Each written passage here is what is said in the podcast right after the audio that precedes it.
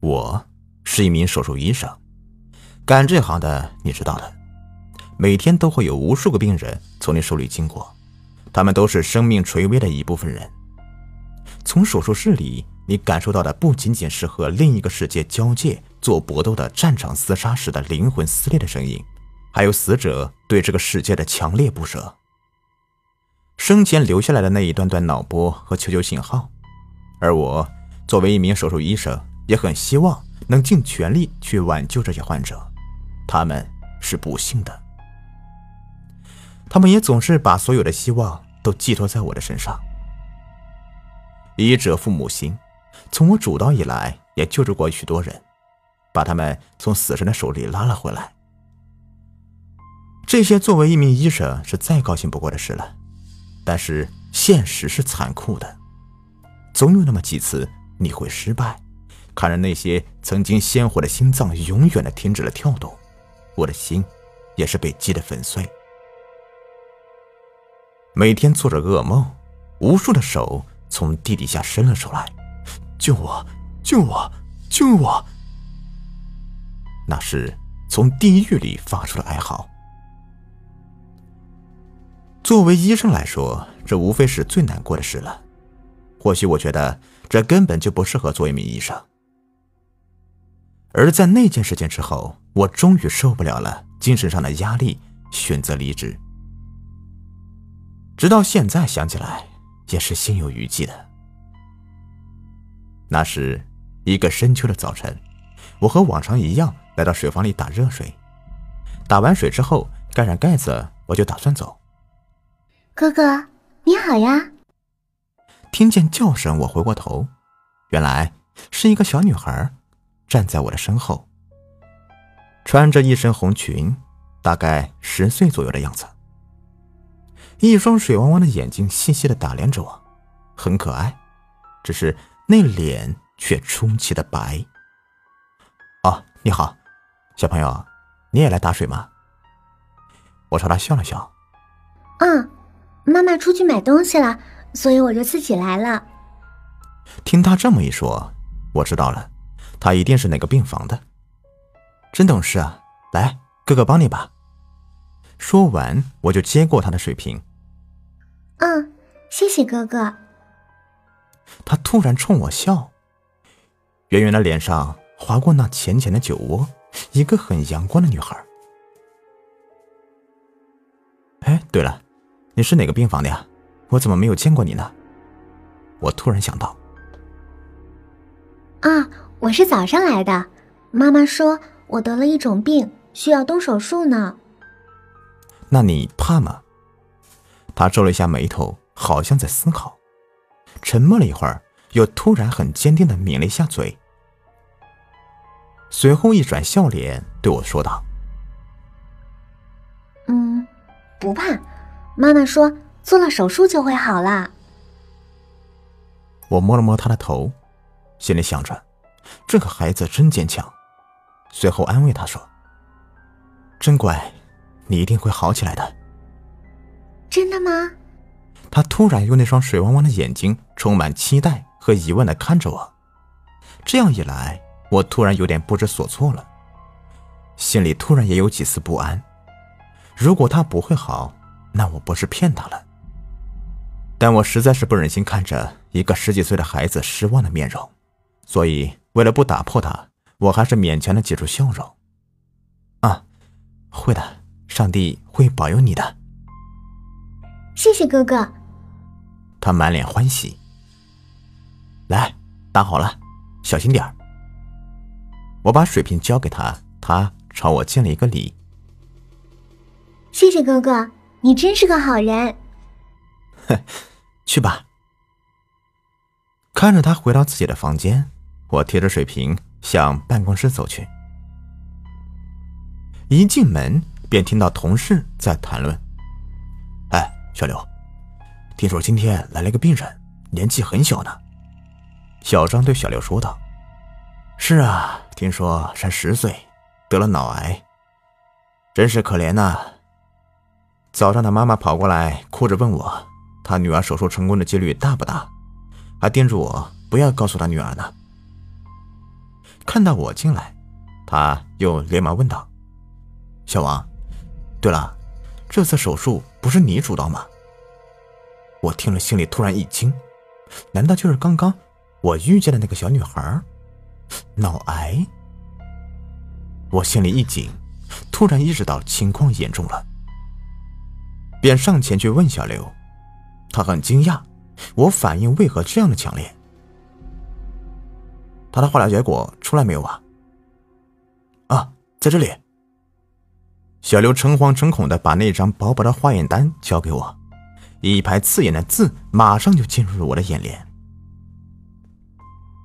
方小红，女，十岁，脑癌晚期。我突然觉得心被沉重的敲了一下。这不就是说明他能够活下来的几率很小了？本来情况就很恶劣了，加上我们医院是没有能力做这个手术的，手术成功的例子几乎没有。我的良心一遍遍的责骂自己：如果他知道自己永远不会好了，会不会觉得我骗了他？我怎么能这么残忍的去欺骗一个小孩子呢？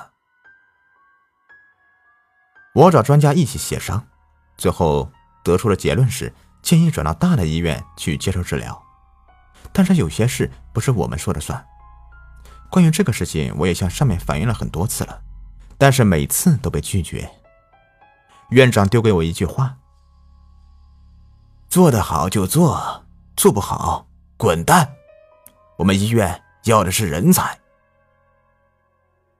现在的医院竞争也很大，谁不想赚钱呢？只是苦了那些病人。”出于无奈，我也只好顶着被上面开除的威胁接下了这次手术。我有我的苦衷，但谁又知道，这期间我也找过他妈妈，可是他妈妈说条件有限，她也是个可怜的女人，丈夫在很久之前出车祸死了，就只剩下这么一个女儿。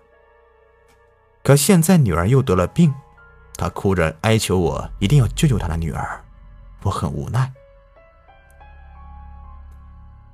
以后的几天，我便不停的埋头翻阅资料，希望这次手术一定要成功。但是我的心里是知道的，这样的一次开颅之后，存活的几率是很小的。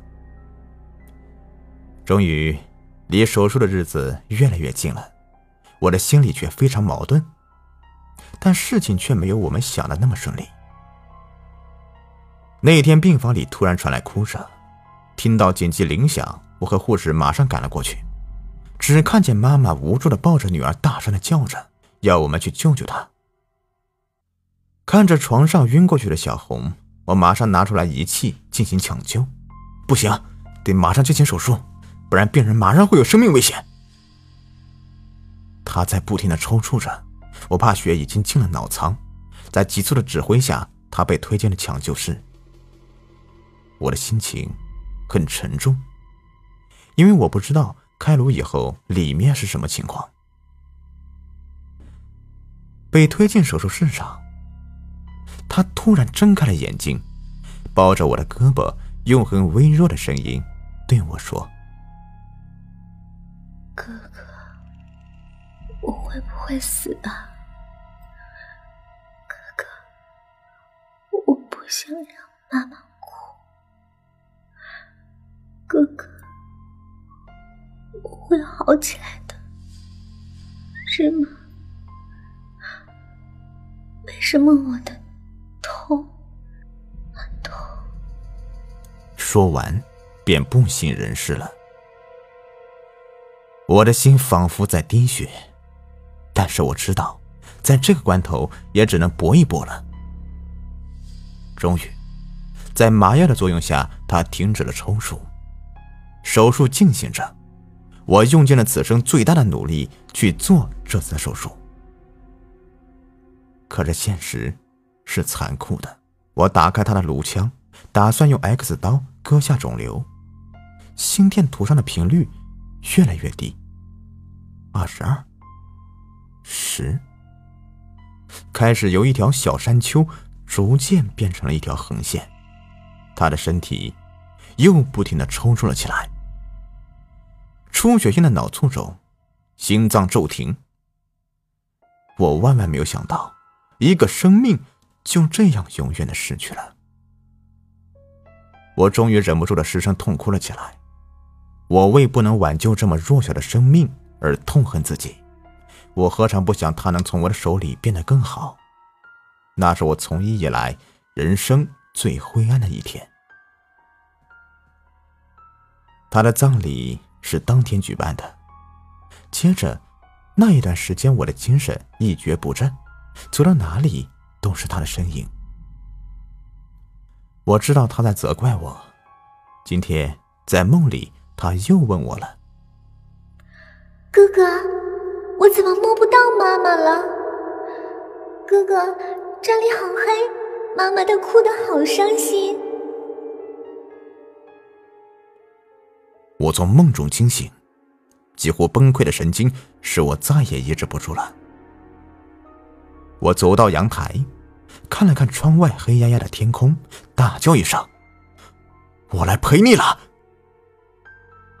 然后闭上眼睛，从十一楼跳了下去。一声闷响，楼下草坪被我的身体碰撞的几乎陷了下去。车鸣着警报声冲击着我的耳朵。我感觉不到疼痛。周围开始聚集了很多市民，身体轻飘飘的，眼前恍惚，大脑却异常清醒。呼吸开始变得困难，我感觉有人把我抬上了担架。冥冥之中，我半闭着眼睛，恍惚间看到了小红。她站在离我五米远的地方，依旧是那身红裙，和我第一次看见她时一样。那一刻，我却出奇的释怀的笑了，然后眼前一黑，便失去了知觉。再后来，我醒来的时候是在医院里了。